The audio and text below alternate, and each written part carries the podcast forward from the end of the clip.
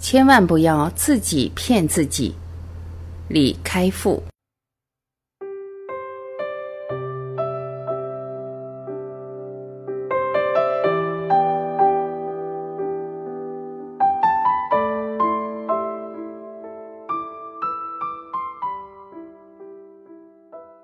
生病之前。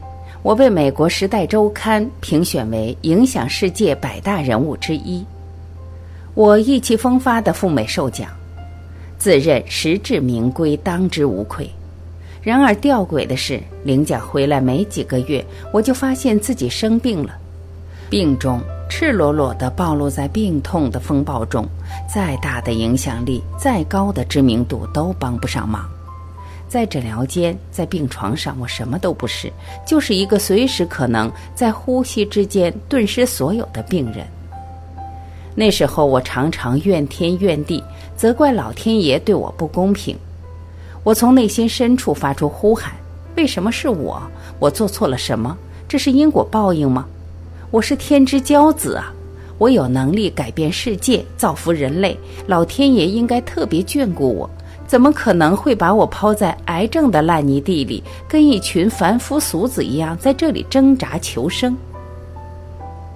朋友看我很痛苦，特地带我去拜见星云大师，并在佛光山小住几日。有一天早课刚过，天还没全亮，我被安排跟大师一起用早斋。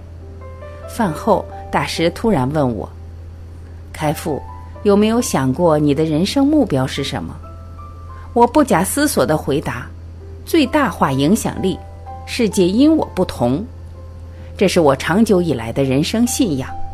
一个人能在多大程度上改变世界，就看自己有多大的影响力。影响力越大，做出来的事情就越能够发挥效应。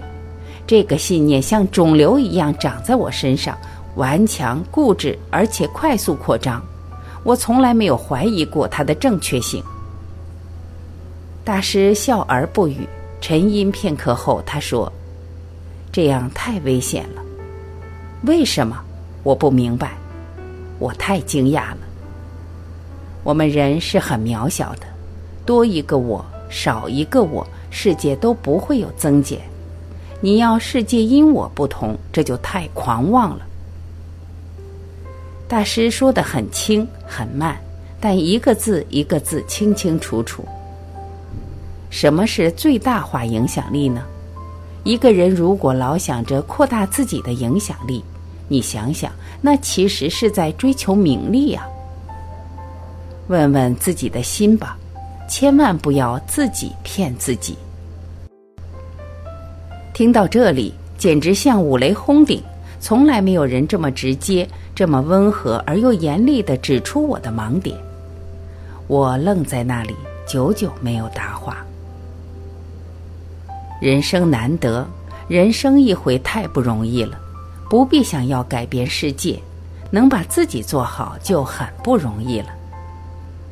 大师略停了停，继续说：“要产生正能量，不要产生负能量。”他的每一个字都落在我的心田里。我患糖尿病几十年了，但我无视它的存在，每天照样做我该做的事。我现在还不是活得好好的。那几天常听大师开示，觉得自己过去坚信不疑的很多价值观信念都是有瑕疵的。我当时还带着很多因为身份、名望、地位而来的自负。大师的话语我虽然记住了，可是我并没有完全明白，也没有完全接受，甚至还有点不服气。有一天。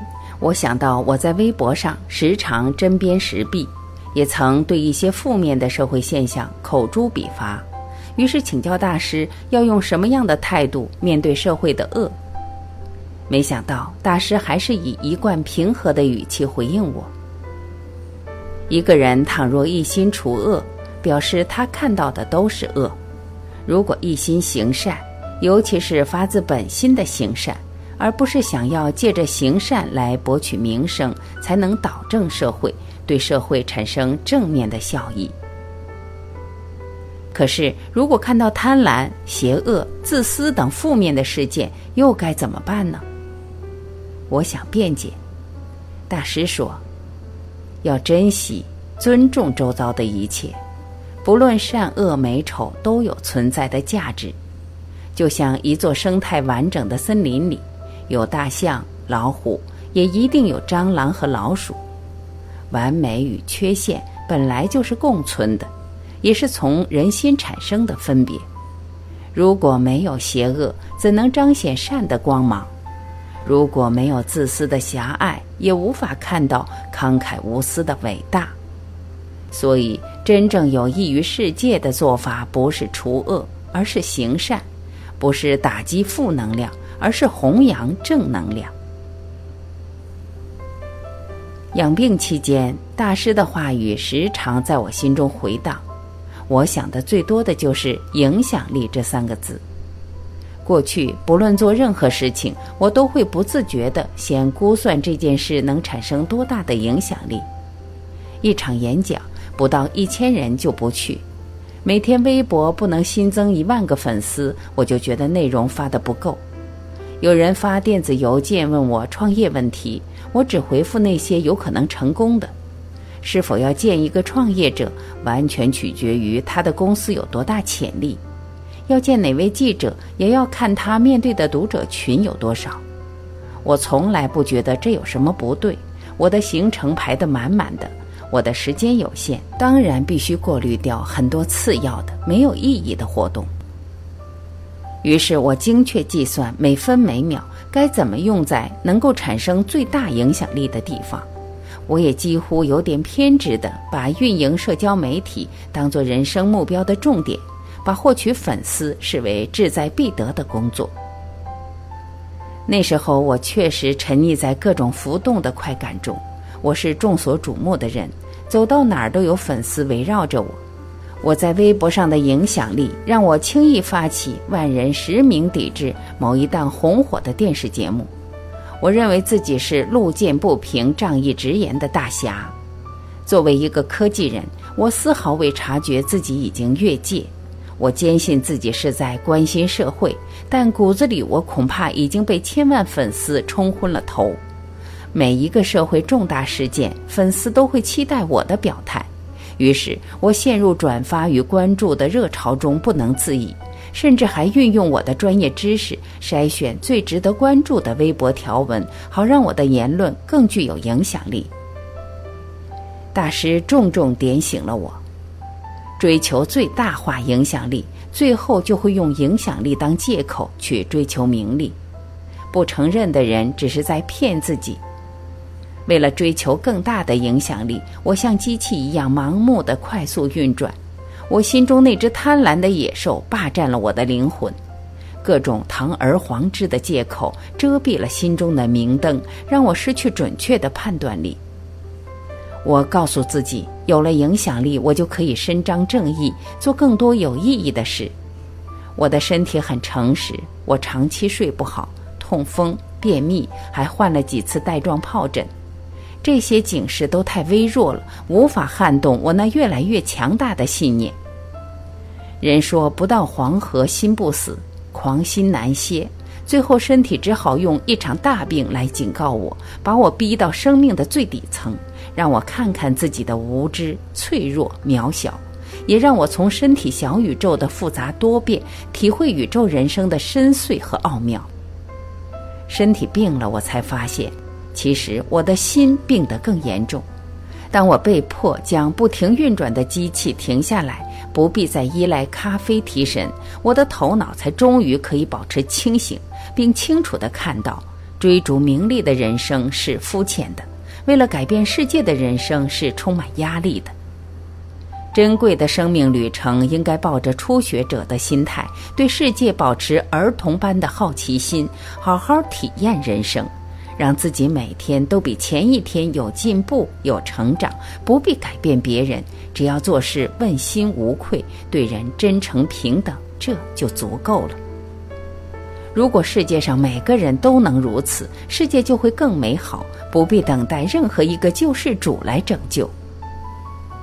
现在我发现一种更符合自己渺小地位的思维方式，那就是：如果我做一件事情，世界上每一个人也都这么做，那么我们的世界会不会变好一点？如果会，我就去做，但不再用量化的思维计算每件事的价值和意义。生命太深奥了，很多看不见的价值与意义会发生在我们看不见的细微之处。例如，生病之后，我陆陆续续在微博上发表了一些病后感悟的文章。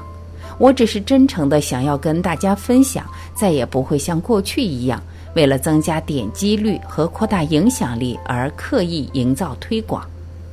我发现，对于真正有需要的人来说，一篇短文、一句诚恳的话都能深入人心。与其让千万人过目即忘，不如让一两个人铭记在心。而且通过这种真诚无私的灵犀相契，我自己得到的回馈才会是正能量。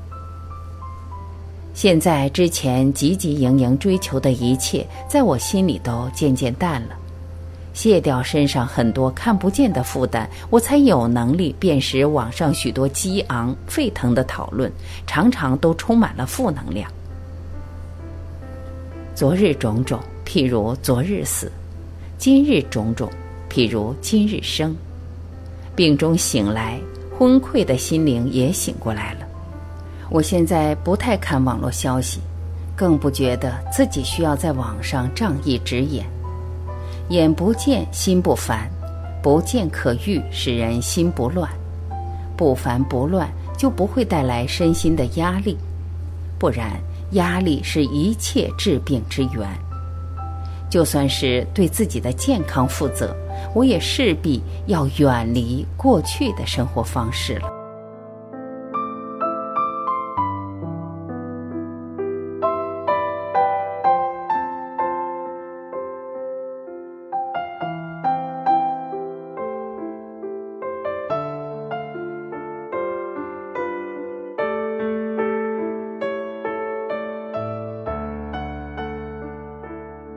感谢聆听，我是晚琪，我们明天再会。